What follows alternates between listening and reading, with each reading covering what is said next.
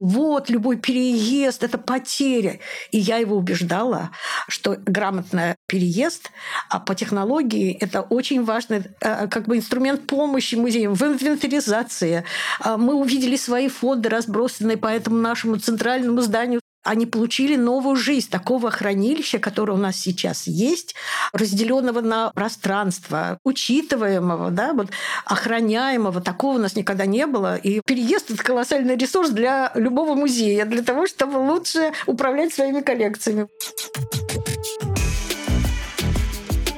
Привет, это большая аудитория, та, которая находится в Политехническом музее, а сегодня в нашей студии. И в рамках подкаста, который мы назвали в честь э, знаменитого места в Москве, мы говорим о Политехническом музее и о его полуторавековой истории. Мы говорим о людях, событиях, открытиях, э, связанных с главным научно-техническим музеем страны. И сегодня мы будем с вами обсуждать, как Политехнический музей и другие музеи науки и техники связаны между собой, как э, Политехнический музей развивает музейное сообщество и развивается за счет музейного сообщества.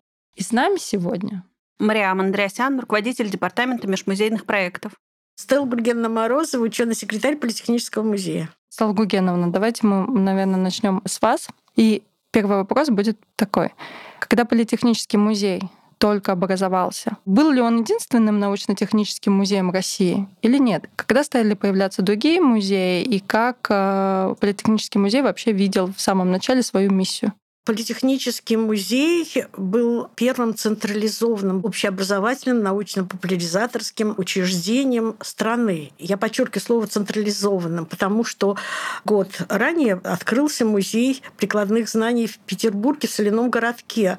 Он не создавался заново, а он представлял собой механическое соединение уже ранее существующих нескольких музейных учреждений учебного толка но и власти, и ученые понимали необходимость централизованного подхода к научно-техническому просвещению, и поэтому первый центральный, я повторяю, музей в Москве в области науки и техники был образован именно на базе политехнической выставки в 1872 году. Получается, Политехнический музей — первый централизованный музей. А насколько это, не знаю, было в духе того времени, и дало ли это рост музейному движению научно-технических музеев? Ну, в общем-то, и перед этим, и после этого стали образовываться такие учебные музеи, кабинеты, скорее, по истории техники в высших учебных заведениях. Это было в Петербурге, это было и в Москве там, но один централизованный, он был только у нас, и он назывался Музей прикладных знаний в Москве.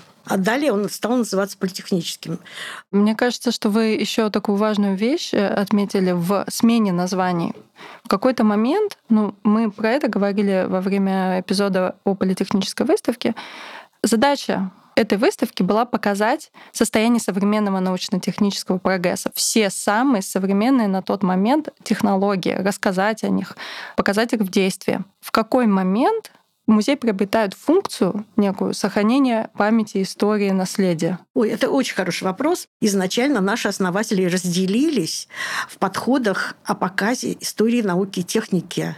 И такая была дискуссия жаркая. В частности, некоторые профессоры МГУ говорили, что нужна историческая тема, а вот э, представители технического училища, в частности, директор Делавос, это активнейший участник вот э, этого процесса создания музея, он был категорически против, он говорил, что это загромоздит музей, занимая огромное пространство, и это будет мешать процессу образования. В то же время его, да, кстати, Доловоз был директором технического отдела выставки, а технологический отдел, который входил в этот технический отдел, возглавлял тоже профессор технического училища Иван Павлович Архипов.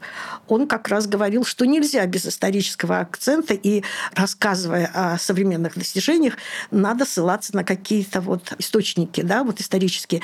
И таким образом решили, что не будет превалировать, не будет эта историческая тема, и она действительно не называлась э, историей техники, просто в наших коллекциях были такие образцы, которые положили начало тому и другому направлению техники или науки, и они включались в этот процесс просвещения. Но сбылось предсказание Делавоса, что музею сейчас 150 лет, и его огромное собрание, 217 сейчас тысяч э, единиц хранения, оно требует отдельной работы, отдельного осмысления, да, и иногда это э, может э, каким-то тормозом быть на пути вот просто просвещения в области современных достижений науки, потому что кредо было знакомить с современным состоянием науки и техники. Насколько я понимаю, все-таки политехнический музей не первый в мире, да, уже консерватория наук э, и, и, и, и музей, да. и Кенсингтонский музей. Музей Альберт, который разделился на музей Альберт да. и музей науки. Они уже существовали. Вот а в чем а, уникальное отличие политеха, а, политехнического музея на тот момент состояло? Наш музей делался по образцу как раз этих э, двух упомянутых музеев, но здесь, естественно, знакомили современное состояние науки еще, э, кроме общемирового процесса, рассказывали о современной отечественной науке. Да? И даже на политехнической выставке директор отдела прикладной физики Алексей Степанович Владимирский выставил современные, тогда новинка, самопищие приборы Вильда в области метеорологии. Угу. Поэтому Поэтому вообще, если вернуться к идее политехнического музея, она, конечно, была основана на зарубежной традиции. Надо сказать, что наши основатели эту традицию копировали даже в мелочах. В частности, например, даже в съемном доме на Причистенке, в доме Степанова, так называемый частный дом Степанова, когда еще не было собственного дома на подаренной Московской думой площади на Лубянке, уже были отведены две комнаты, квартиры для проживания хранителей. Такова была международная, зарубежная, европейская практика. То есть хранители жили в музее. И эту тенденцию мы продолжили дальше потом. Но самое главное, что это, может быть, родилось даже не от посещения этих музеев нашими основателями, а, в общем-то, мне кажется, вот так толчком послужила выставка 1867 года. Вначале он не планировался политехническим. Он планировался в области естествознания и сельского хозяйства. Именно эти две области были широко поддержаны и государственными структурами, и общественностью. И там было императорское общество, Московское общество сельского хозяйства в этом участвовало. Но в 867 году на Всемирной выставке в Париже вместе с профессором Владимирским он увидел новый подход к технике. И вот этот подход, когда были объяснения, демонстрации, были технологические вот коллекции, это его настолько поразило, что он решил решил объединиться с техническим отделом и сделать музей комплексный. И вот оттуда это все пошло, и поэтому мы вот такой был многомерный музей, который обнимал все. И там было и современное, прежде всего современное состояние достижения, скажем так, языком 20 века, достижения науки и техники, и отсылка к каким-то отдельным небольшой, незначительной частью, потому что слово «памятники» политехническом появилось позже, уже в советское время. Вы же сказали, что сбылось предзнаменование Доловоса. И современный политехнический музей так или иначе занимается сохранением научно-технического наследия. И в связи с этим я хотела спросить вот про то, как это реализуется в музее. Какие есть программы? Ну, скажем так, сохранение наследия да, объектов наследия и вообще музейных коллекций – это общая тенденция всех музеев 20-21 века. И в этой связи программы, э, на которую вы намекаете, в частности, памятники науки и техники, эта программа, она не как бы продолжает общий, если можно выразиться так, общий тренд, общий вектор вот, э, отношений к собранию. И мы как бы не говорили о том, что мы существуем для распространения научно-технических знаний, мы их объясняем на объектах материальной культуры, и мы их храним. И таким образом политехнически следовал этому. Всегда были реставрационные мастерские. И, ну вот, может быть, система учета была не такая классическая, как в центрах. Э, кстати, эта система учета, она была в советское время только создана.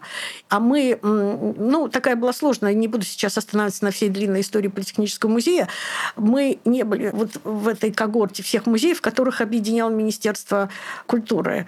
Мы э, были в обществе под организацией общества знаний. И немножко, конечно, вот эти сложности учета мы, может быть, и не следовали. Но все это восстановилось становилось и в 80-е, и 90-е годы. И мне кажется, вот у Политехнического музея, начиная с конца 20 века, самая совершенная система учета вот сложных приборов, сложных установок и системы научного описания этих предметов. Поэтому мы не случайно головной центр по изучению объектов истории, науки и техники и рассылаем методические рекомендации для других музеев тоже. Этот подкаст – часть обширной программы празднования 150-летия Политехнического музея. Подписывайтесь на наши соцсети, чтобы быть в курсе всех новостей. Ссылки в описании. Вопрос. Да. Когда предмет становится памятником? Есть разные точки зрения, копии ломаются на, на этом пространстве тоже. Да, вот некоторые считают, что все, что есть в музее, это памятник. На самом деле, по моему глубочайшему, и не только моему убеждению, это не так, потому что музей хранит вечно коллекции. В частности, вот Политехнический музей такую сложную область документирует как науку и технику. И для того, чтобы понять и потом предъявить потомкам вот эту картину развития, нужно какие-то, может быть, даже не самые главные, не узловые моменты развития этой техники. Но есть предметы, которые произвели переворот, переворот науки и техники. Именно их мы считаем памятниками науки и техники. И есть очень много определений. Политехнический музей как-то выбрал в конце 80-х годов выбрал вот это одно из определений и стал развивать э, программу, которая позволяет оценивать собрание свое, во-первых, угу. прежде всего свое, и региональных музеев с тем, чтобы составить общую такую матрицу всего того самого ценного, что хранится в стране у нас. Причем это не только памятники отечественного происхождения, да, это предметы, связанные э, там, с открытиями зарубежных ученых, выдающихся. Поэтому очень широка палитра вот этих памятников. Но если говорить о слове памятник, слово памятник появилось в советское время. Я уже говорила об этом. И э, впервые где-то в 47-48 году оно стало в документах государственных как пример по-моему, звучало памятники истории промышленной культуры, по-моему. Но у нас в музее ведутся исследования научными сотрудниками по тому, как это памятниковедение развивалось. Мы в 1947 года, надо сказать, существенная э, была веха в развитии музея. Мы перешли из наркомпроса, мы перешли в ведение общества тогда по распространению научно-политических и научных знаний, которые возглавляли академики. И именно академики поставили вопрос о развитии музея, истории техники. И тогда появились как-то памятники. И даже вот есть, э, наши сотрудники нашли, выявили такой альбом э, памятников техники в Политехническом музее, начала 50-х годов уже. Это плавно развивалось на протяжении 60-х годов. И к этому подключился Институт истории естествознания и техники Академии наук РАН имени Вавилова. И совместно с ними как-то это памятникведение развивалось.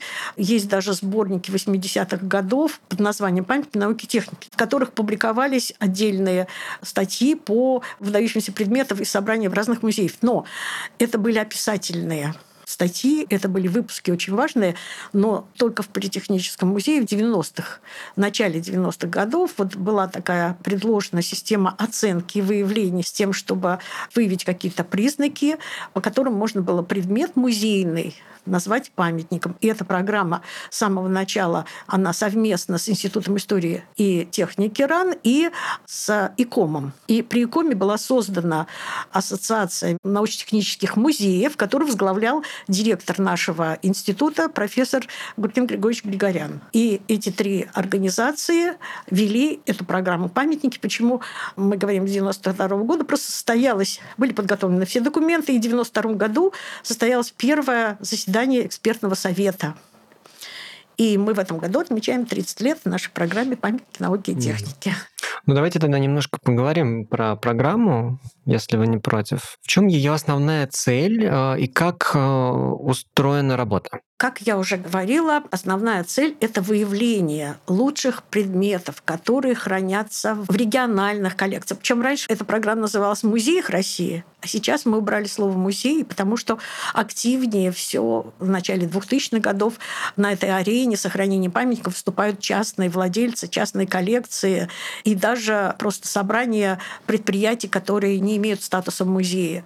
И мы ее расширили на все объекты. И первая цель – это выявление поколения. Вторая цель – это провести грамотную, скажем так, экспертизу. И мы сначала проходим первичную экспертизу э, вот в рамках сотрудников группы или же научных сотрудников Политехнического музея, но обязательно привлекаются внешние эксперты. В начале года мы объявляем сбор заявок.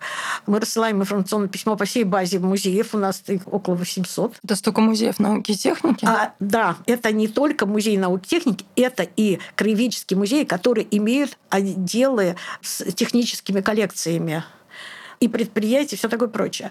И эта база все время пополняется, потому что туда мы все время включаем частные собрания тоже. Вот мы объявляем сбор и собираем заявки. На эту заявку приходят внутренние экспертизы, потому что обычно это тоже сопровождается экспертным, кроме того, что они заявляют по нашей форме, а у нас четкие параметры по методическим рекомендациям, которые были разработаны ранее. И в этом году, в прошлом году, простите, в 2021 году мы работали уже по новым переработкам переработанным, с учетом замечаний наших экспертов, методическим рекомендациям. И вот эти методические рекомендации позволяют выявить количество баллов. Мы какую-то такую оценочную характеристику получаем тогда внутреннюю нашу экспертную оценку и обязательно ищем эксперта. Это такой крупный ученый какой-то, либо преподаватель, либо вот специалист. И после этого мы собираем на каждый предмет такую папку документов и выставляем на оценку экспертного совета. Экспертный совет, он э, около 25-29 человек в разные годы, формируется приказом генерального директора Политехнического музея, но в него входят обязательно представители наших трех первичных организаций. Это вот э, Политехнический музей, ныне АМНИТ, это правоприемница Ассоциации научно-технических музеев того времени, да, вот когда это было 90-х годов, и Институт истории и и техники. И кроме того, приглашаются активно участвующие в работе Политехнического музея преподаватели вузов. А, и вот э, так мы набираем. Немножко он варьируется год от года.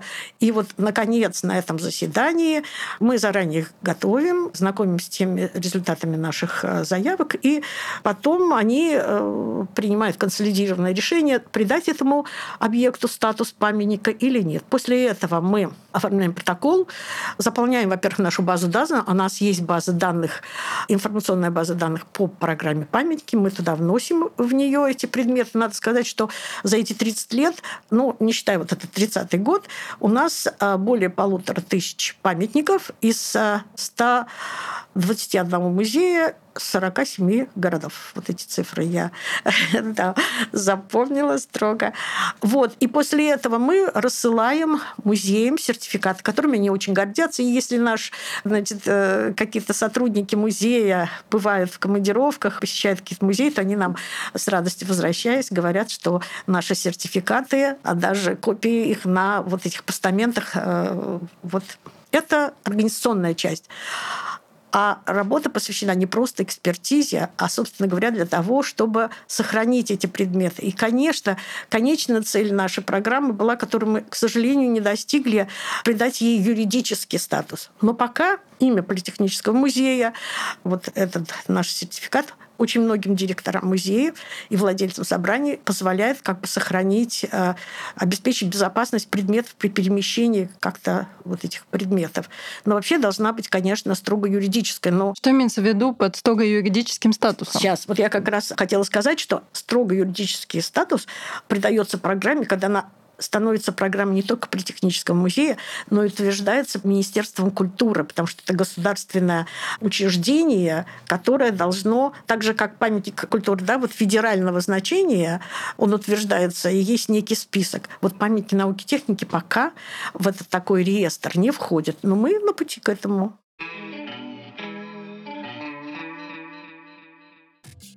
Если вам понравился подкаст, порекомендуйте его друзьям, поставьте нам оценку, оставьте отзыв на платформе, где вы его слушаете. Это поможет большему числу людей узнать о нас. А я еще хотела уточнить. Вот пока вы описали достаточно такую сложную бюрократическую процедуру внутреннюю, и понятно, что само музейное сообщество ценит и участие в программе, и результаты этой программы. А как публика вовлекается как бы в этот процесс? Становится ли людям известно об этих памятниках? Ну, я скажу, что было сделано до того, а э, вот как бы современное состояние будущее, может быть, Мариан расскажет об этом, она больше в курсе, да. А, я скажу, что мы э, старались как-то публиковать результаты нашей работы по программе, и было выпущено пять выпусков выпусков. Я их даже читала. Они у нас есть в политехнической библиотеке. Да. Более того, мы их рассылаем, мы их дарим на наших конференциях. Они пользуются очень большим успехом. Но вот, к сожалению, мы сделали только пять выпусков. А, я думаю, что мы уже готовим шестой, у нас есть данные для этого, поэтому впереди. Но есть и другие формы ознакомления, скажем так, общества, и мне кажется, лучше Мриама скажет. Мы считаем то, что программа развивалась да, 29 лет внутри музейного сообщества, это хорошо, но хотелось бы о результатах рассказывать и людям, не работающим в музеях. Поэтому в прошлом году мы написали заявку на грант э, Фонда президентских грантов как раз на то, чтобы создать платформу, на которой будут представлены все эти предметы. Пока в первой части 10% этих предметов, 150 штук, где в научно-популярной форме мы рассказываем об истории предметов, о том, как они использовались, почему у них есть статус предмета, и хорошие фотографии. Вы, наверное, знаете, что очень часто в хороших фотографиях на музейные предметы, к сожалению, нет, поэтому мы вот помогаем и музеям, и себе, и вообще берем такую функцию просвещения, показывать. Скоро мы завершаем работы, и все смогут э, посмотреть на результат наших работы. И мы делаем еще дополнительно карту, на которой будут отмечены все 121 музеев, у которых уже есть памятники, да, сертификаты о том, что у них есть предметы со статусом памятника науки и техники. И она будет пополняться, потому что в этом году, в декабре, у нас состоится следующий экспертный совет юбилейный. И мы дополним, мы надеемся, что появятся новые музеи, у которых есть э, предметы, и плюс пополнится список предметов. Обычно около 60 каждый год, 60 э, предметов э, пополняется коллекция. Ты сказала, что есть ресурс. А вот как его найти? Чтобы увидеть все эти памятники. Ну, потому что я видела пять выпусков издания памятники науки и техники. Да, они есть в политехнической библиотеке, но, насколько я понимаю, интернет предлагает гораздо более широкий доступ, чем э, поход э, к физическому источнику.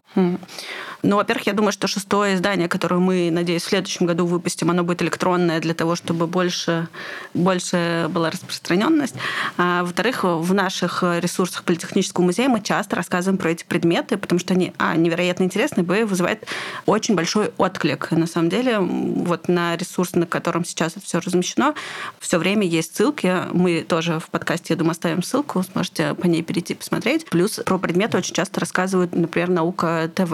Там невероятные просмотры. Мы очень этому радуемся, и это будет обоснование, почему мы дальше хотим э, еще раз взять грант и продолжить э, рассказывать про предметы, потому что, как я сказала, первая часть гранта это 150, а у нас уже их полторы тысячи. Да? И я думаю, что несколько лет мы будем, нам потребуется на то, чтобы все эти предметы э, внести, да, рассказать о них. И плюс мы очень надеемся получить грант на то, чтобы обновить базу, в которую мы заносим информацию про сами предметы, потому что база писалась примерно наверное... 30 лет назад. Да, очень когда, устарела. Да, очень устарела, ей не очень комфортно пользоваться. Мы хотим обновить и заодно дать новой жизни, потому что часто бывает э, запрашивают какую-то информацию, которую просто в базе некуда внести, и мы, учитывая вот весь опыт использования э, базы и запросов, которые к нам приходят, хотим все обновить. Небольшой комментарий, отвечая на ваш вопрос, Алиса, скажу, что еще часть предметов, собственно говоря, деятельности экспертных советов, предыдущих несколько, да, вот э, за несколько лет на сайте Амнита выложены. Там у нас есть прямо вот памятники за несколько лет. Это на сайте Амнита. Ну да. вот у нас сейчас фигурирует эта загадочная ассоциация музеев науки и техники. Почему загадочная? Почему? Ну, амнит звучит, знаете, как будто это драгоценный камень. Мы старались.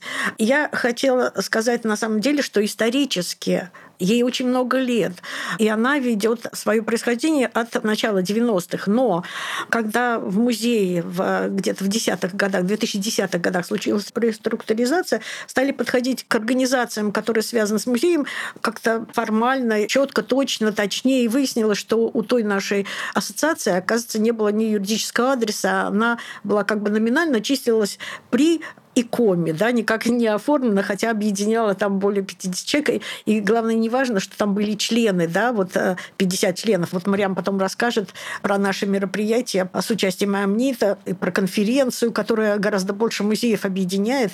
Вот. Но поэтому мы и переделали в 2015 году, создали как бы ново-старую, новую старую ассоциацию, назвали ее вот Ассоциация содействия развития научно-техническим музеем «Амнит». И она теперь юридически, у нее есть э, директор, у нее есть свой сайт, у нее четыре учредителя. Прежде всего, это инициатива и главный учредитель Политехнический музей. Мы очень рады, что среди учредителей наш друг, партнер, это Московское высшее техническое училище, э, университет он теперь, простите, называется.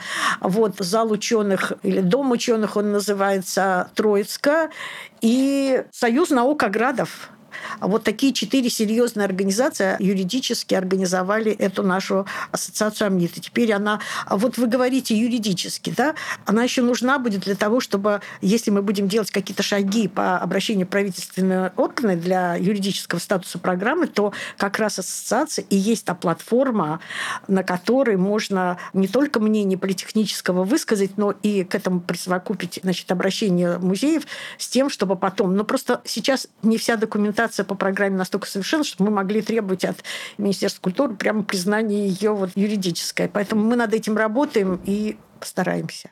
Говоря про МНИТ, Зачем музеям нужно объединяться? Потому что у музеев очень часто схожие проблемы, сложности, и вместе их проще решать. Часто кто-то уже решил и готов поделиться своим опытом, но не знает, э, кому его опыт будет полезен. Для этого есть э, Амнит, да, ассоциация, и есть сообщество, которое мы сейчас на базе Политехнического музея строим. Я, насколько поняла из комментария Стеллы Гугеновны, что когда есть некое объединение, вот на базе Амнита можно лоббировать интересы всего музейного сообщества, да? А вы говорите, что у вас еще неформальное музейное сообщество. Оно для чего? Всегда нужен кто-то, кто поможет юридически договориться все правильно оформить, и нужно пространство, где можно общаться, обмениваться опытом. Да? И кто-то, Они... кто, -то, кто с тобой поговорит. Да, да, да. Поговорить, поделиться опытом. Чуть более неформально, наверное, я использовала это слово. Мы считаем, что пока нет места, где научно-технические и, естественно, научные музеи могут э, друг с другом поговорить. Бывают конференции, бывают семинары, но, скорее всего, если вы не обладаете искусством нетворкинга, вы просто съездите на конференцию, хорошо проведете время, расскажете доклад и уедете домой, возможно, с одним-двум контактами. Да? Но часто на конференциях нет вот этой нетворкинговой части, где вы, а, познакомились с большим количеством людей, б, у вас остались их контакты. И мы хотели бы создать это, собственно, пространство. У нас есть чат в Телеграме и будет группа ВК, где все люди, которые работают, да, я надеюсь, что все, наверное, это не совсем корректно, большое количество людей, которые работают в научно-технических музеях, смогут объединиться и делиться опытом. Мы уже проводим разные мероприятия для того, чтобы давать им возможность э, познакомиться, да, такие нетворкинги онлайн, естественно, потому что мы хотим всю Россию охватить и созвоны такие тоже онлайн, где на какую-то конкретную тему несколько представителей разных музеев могут э, поделиться своим опытом, рассказать, как они решают ту или иную проблему. Мне кажется, что это хороший вариант. Во-первых, очень часто у людей есть потребность рассказать, у других есть потребность учиться, и когда ты запускаешь процесс, э, где все очень дружелюбно, и у тебя есть возможность высказаться, люди даже если месяц, два, три пропустят рассказ, потом они захотят все-таки подключиться и тоже о чем-то рассказать. И мы сейчас хотим записать еще дополнительно к вот к таким встречам подкаст. Спинов у нас да, намечается. Да чуть более методический, да, потому что часто, когда вы говорите в Zoom там, или там онлайн, ваша речь э, как, как вебинар, да, а когда это подкаст, это чуть более методический, просто для того, чтобы это был как инструмент, который можно дальше использовать. Вот вопрос, да, в связи с этим. Сообщество, да, которое обсуждает э, вопросы развития музеев, да, или там делится опытом, практиками. О чем говорят музейные сотрудники на этих встречах и о чем хотелось бы сделать э, вот эти методический комплекс, так его назовем? Наверное, самое важное сказать, что мы э, в прошлом году делали большое исследование научно-технических музеев. Больше ста музеев э, приняли участие.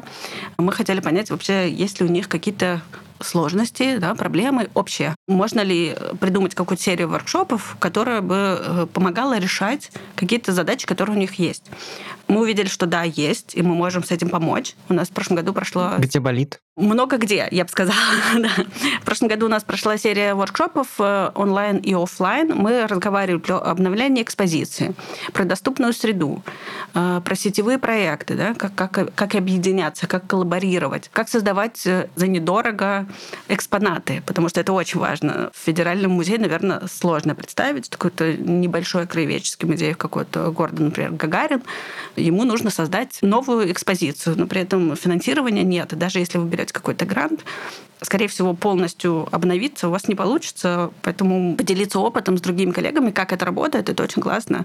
И все воркшопы были сделаны так, что не мы вам сейчас расскажем, да, а вы все экспертны, потому что вы уже проходили, вы работаете в музее много лет, у вас всех есть какой-то опыт. И в формате мастер-майнда многие делились э, своим опытом и рассказывали, как бы они поступили в той или иной ситуации и возможно, уже поступали, и они рассказывали, как они решали эти сложности. А можешь рассказать, может быть, как-то конкретизировать, привести пример? Вот э, ты сказал слово мастер-майнд, mm-hmm. да?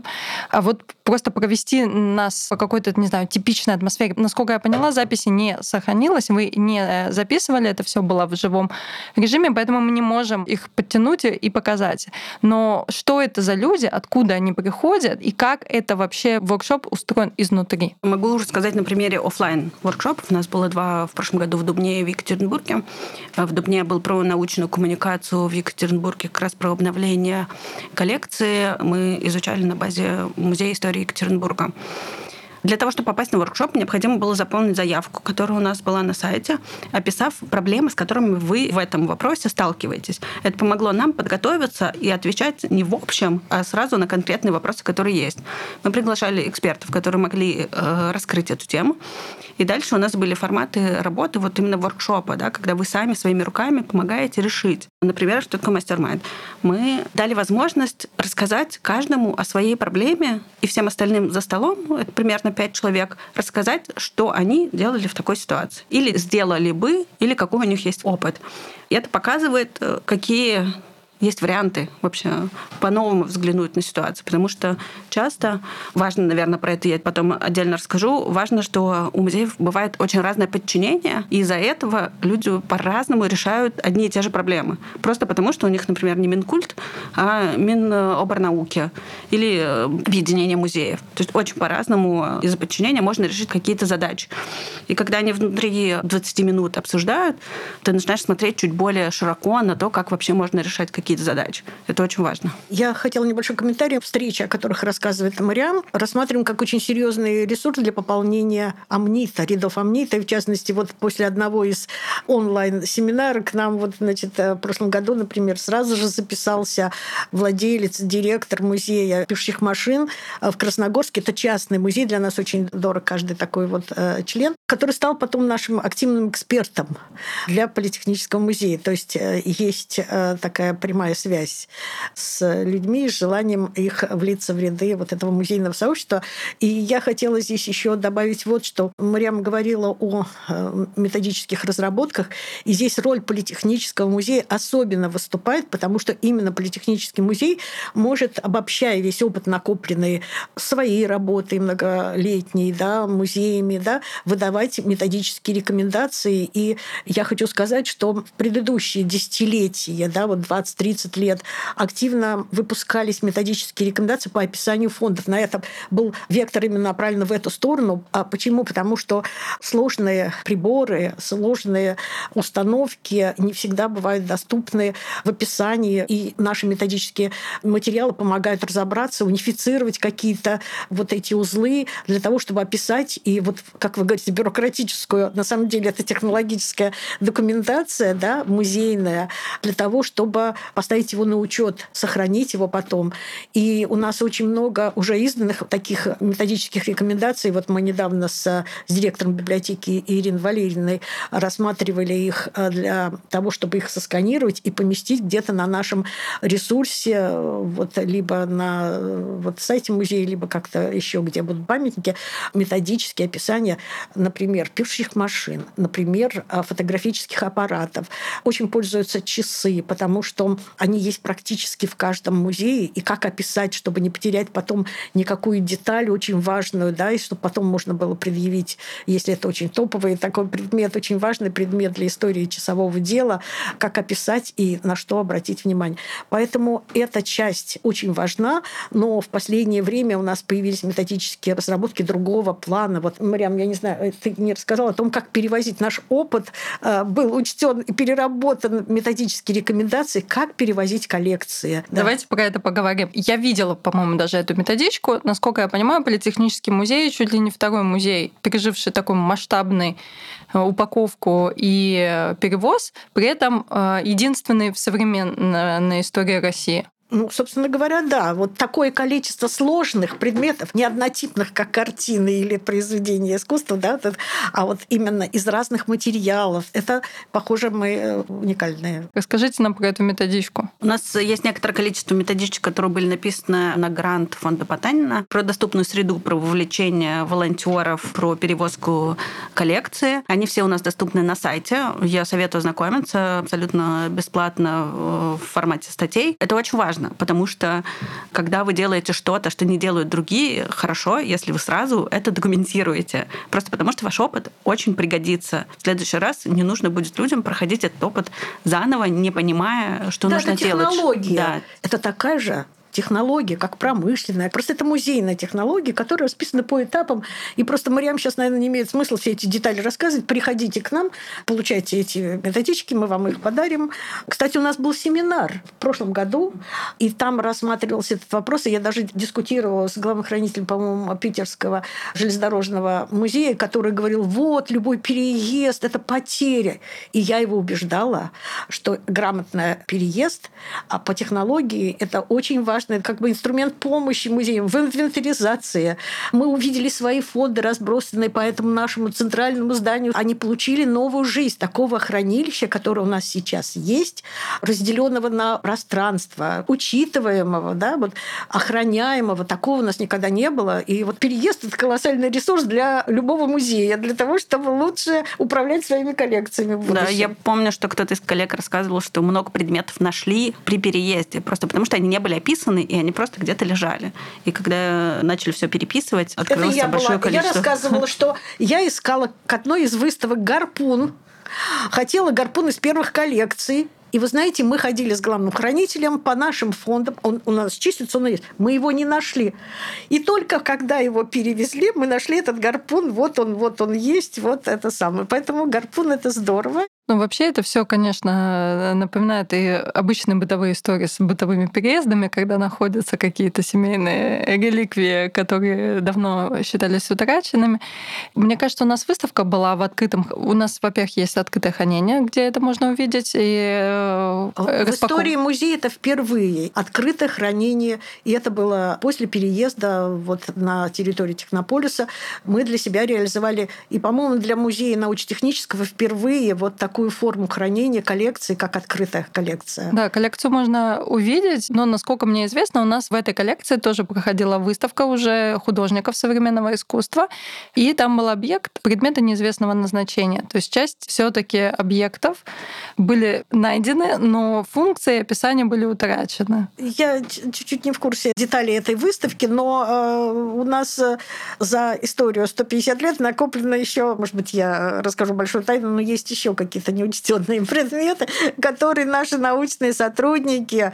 А просто мы ничего не выбрасываем. Мы храним каждое... Вот мы всем говорим, сдавайте нам все в музей, потому что ничего, даже если это не на учете. Это вот просто, я говорю, здесь сложности были связаны именно с тем, что у нас вот эта строгая система учета, которая внедрена была Министерством культуры, мы в систему Министерства культуры вошли только в 1992 году. Вообще, в 1991 году мы стали объектом культурного наследия по указу президента, а в 1992 году нас из общества знания передали в Министерство культуры, и мы а, стали подчиняться всем правилам в этом смысле учета. Поэтому, если у нас какие-то есть, э, ну, мы их уже э, все практически лакуны закрыли, ну, и работаем с ними. Наверное, важно сказать э, про исследователей, которые у нас в Политехническом музее есть. Они как раз исследуют вот эти предметы, использование которых непонятно. И очень важно, чтобы у нас эти исследователи были, потому что мы понимаем, что чем меньше музей, тем меньше там, а, сотрудников, б, научного исследования. Они могут к нам обращаться, и наши сотрудники могут помогать, потому что я уверена, что не только у нас есть такие предметы, которые находятся, и никто не понимает, как ими пользоваться. И это сообщество тоже помогает, да? когда у тебя есть контакты, ты можешь обратиться и попросить о помощи. Это очень важно. И, и у нас есть вот такие эксперты, такие исследователи, которых знает вся страна. В частности, Татьяна Алексеевна Фокина, которая больше 50 лет работает в музее с коллекцией часов. Она сейчас готовит монографию «Истории часового дела России». Ее знают по всей стране. Она консультирует все часовые музеи страны. И, в частности, в июне выступал на конференции в Ангарске музей советского периода, по-моему, так называлась э, международная конференция. Поэтому и не она одна такая вот у нас. Э, и мы очень гордимся такими нашими экспертами, и они дают консультации всем музеям. Я хотела еще небольшой комментарий про подчинение. Стал Гурген рассказал, что у нас э, поменялось да, подчинение, мы теперь под Министерством культуры, но так не со всеми музеями. И мы выяснили о сложностях, которые есть в музее в связи с подчинением, как раз на воркшопах, которые у нас проходили. Потому что, когда ты начинаешь рассказывать, да, как ты это решаешь, оказывается, что это не ко всем применимо. Мы сейчас делаем новое исследование, как раз музеев, которые не подчиняются Министерству культуры, для того, чтобы понять, есть ли у них какие-то схожие проблемы, задачи, которые можно решить, и где они могут обмениваться опытом. И мы надеемся, что в следующем году на основе этого исследования мы сделаем уже следующую серию воркшопов, где они будут обмениваться опытом, мы поможем им решить часть каких задач. Возможно, здесь также подключится Амнит, если нужны быть какие-то юридические задачи решить и как-то, возможно, пролоббировать в помощи я хотела резюмировать нашу беседу и попросить, может быть, какие-то вот э, финальные реплики. Дело в том, что мы уже много говорили о том, насколько уникальна роль Политехнического музея. Но во многом, насколько я поняла, она определяется тем, что Политехнический музей все таки федеральный музей, очень большой музей, и у него очень много ресурсов, в том числе это его специалисты. И поэтому, э, видимо, у нас есть какая-то ответственность перед э, всеми остальными музеями. Вот вы э, сказали, Алиса, упомянули правильное слово ответственность. Да, я именно с этого хотела начать. Мы ответственны, да, вот э, за малые музеи. Пусть это никого не обидит. Малые с точки зрения, может быть, собрания, малые с точки зрения, может быть, финансирования. Но каждый музей, мы его рассматриваем как источник необыкновенного наследия регионального. И мне кажется, даже политехнический музей будет ценен как институция, такая сохраняющая и представляющее наследие, если он будет в созвездии вот именно этих музеев, потому что только тогда будет общая такая картина мира, да, всего нашего отечественного и просто мировой науки и техники. И я хотела еще раз сказать, что мы ответственны, но это не бремя. Наоборот, это сладкая такая, я не знаю, обязанность, это такая честь. Нам пока доверяют, нас приглашают, и мы готовы как бы служить вот, э, ну, как бы это пафосно не звучало, нашему отечественному музееведению. Я хотела сказать, что наша задача помогать, но не доминировать и не тащить свою позицию, да, заставляя музеи делать так, как мы считаем нужным. И мы для сообщества, например, строим инфраструктуру. То есть мы прямо это проговариваем, что мы помогаем вам друг друга найти прийти и обменяться опытом. Но не нужно ожидать, что у, у нас экспертизы гораздо больше, чем у вас, потому что вы свои предметы и свой музей знаете гораздо лучше, чем кто-то другой. Я всем проговариваю, и музеям, и когда приглашаю кого-то, и когда рассказываю про то, чем мы занимаемся, что вот прям важно, что когда вы вступаете в чатик, пожалуйста, делитесь опытом, пожалуйста, пишите, приходите со своими анонсами, рассказывайте, спрашивайте. Это очень важно, потому что если вы э, не активный член сообщества, то оно не будет вам полезным. И это очень важно. И вот, э, правда, хочется, чтобы была инфраструктура, помощь, поддержка и общение. Вот мне кажется, что общение — это самое важное, что вот сейчас, чем мы можем помочь. Здорово. Спасибо огромное. Это было очень интересно и полезно. Я расскажу одну историю. Когда совсем недавно мне довелось э, посетить славный город Томск, где проходила э, встреча тоже там, другой ассоциации, посвященной научной коммуникации. Я захватил с собой одну из методичек э, напечатанных по мне кажется, что э, по инклюзии. С коллегами, ну, собираясь, мы так коротко обсудили, значит, что да может не брать такой вопрос специфический, кому вообще может быть интересен, там люди решают э, проблемы развития коллекции, да, там привлечения финансирования, и форум вообще про коммуникацию, какая инклюзия. И столкнувшись там на площадке с представителями одного из вот университетских музеев, мы, знаете, у нас вот есть такая методичка, дайте, дайте скорее, это очень важный для нас вопрос. Мы говорим, как же, вот вы, вы думаете об этом? Да мы и об этом тоже думаем, потому что мы не понимаем, как с этим работать, а где посмотреть и почитать еще. Поэтому мне кажется, что э, вот ну, то, что вы сегодня рассказали, и то, что вы делаете, оно неожиданным образом оказывается ценно для профессионального сообщества и зачастую тех его представителей, о которых мы даже не догадывались. Супер, спасибо вам огромное. Спасибо. Это была большая аудитория. Приходите к нам еще.